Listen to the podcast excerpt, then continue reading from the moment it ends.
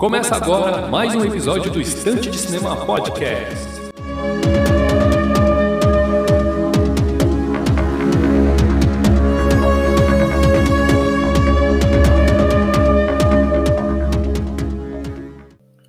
Muito bem, meus amigos, estamos aí para mais um episódio do Estante de Cinema Podcast. Eu sou de Brito. Vamos conduzir aqui mais um episódio em formato monólogo. O tema do episódio de hoje é o retorno da série Titãs. É a série que está aí na Netflix e fazendo bastante sucesso, adaptando os quadrinhos dos Jovens Titãs.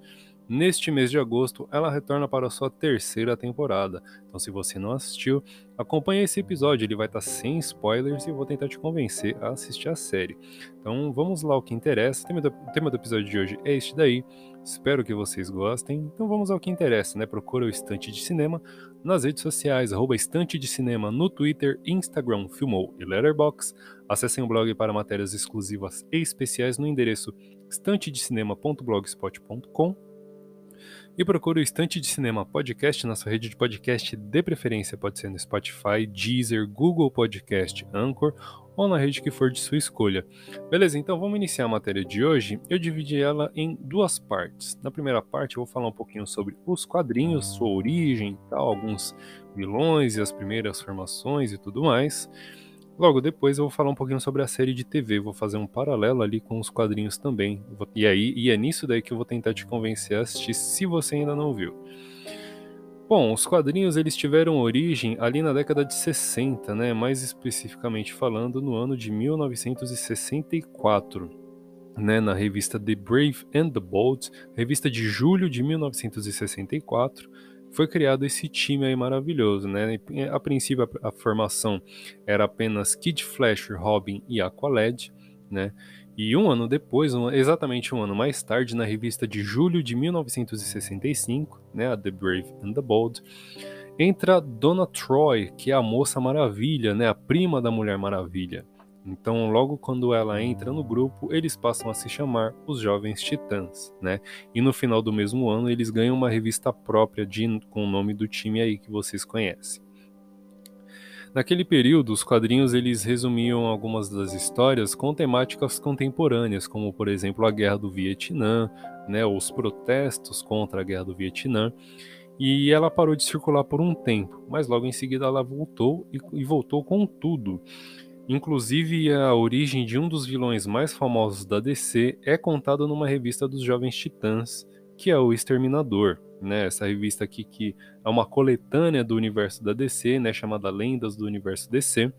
Nessa revista aqui que eu estou mostrando para vocês, para você que está assistindo aí pelo IGTV do Estante de Cinema, é, essa revista aqui ela tem a origem do Exterminador, né? do Slade Wilson né? E é muito interessante porque ele foi palco, ele, essa revistinha aqui ela é base para a segunda temporada da série. Então, esta aí, aí, está a origem dos quadrinhos, aí está a origem de alguns dos personagens, né? Pelo menos a primeira formação dos Titãs, né? E algumas das suas temáticas. Isso daí é bastante explorado na série de TV, com algumas atualizações, que a série tem, precisa contar suas histórias de uma maneira um pouco mais moderna, né? Com algumas temáticas mais contemporâneas. É, a série de TV ela tem no elenco Brenton Thwaites como Dick Grayson, né, a Tegan Croft como Ravenna. A Tegan ela é uma atriz novata, ela é bastante jovem, ela não fez muitos trabalhos ainda.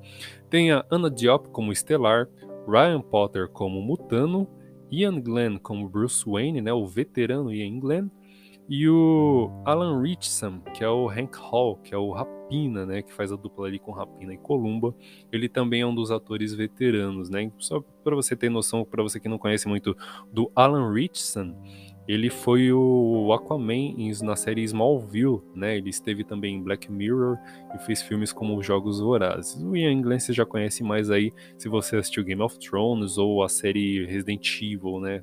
Né, com, dirigido por Paul W.S. Anderson. Uh, a série ela é dos criadores, tem três criadores e roteiristas ali, né, que é o Akiva Goldsman, Geoff Jones e o Greg Berlanti. E a sua primeira temporada, ela gira em torno do demônio Trigon, que é o pai da Ravenna, né, um dos grandes vilões ali do universo DC.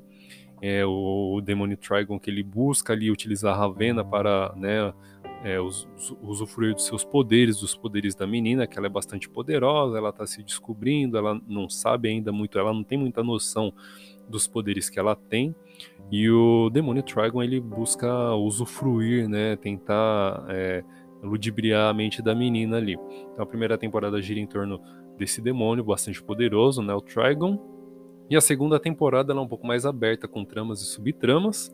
Uh, tem o desenvolvimento de vários personagens, né, que eu não vou aí comentar muito para não dar spoiler para você que não assistiu, né, mas tem a aparição de vários personagens legais e tem como base o conflito Slade Wilson e Rose Wilson, né, esse essa origem que eu comentei para vocês aqui, que está presente nessa revistinha, né, nesse quadrinho clássico dos Jovens Titãs é, ela é base para a segunda temporada. Né? Então, se você já leu, então você vai se familiarizar, se familiarizar com bastante, com bastante dos vários dos elementos presentes na segunda temporada.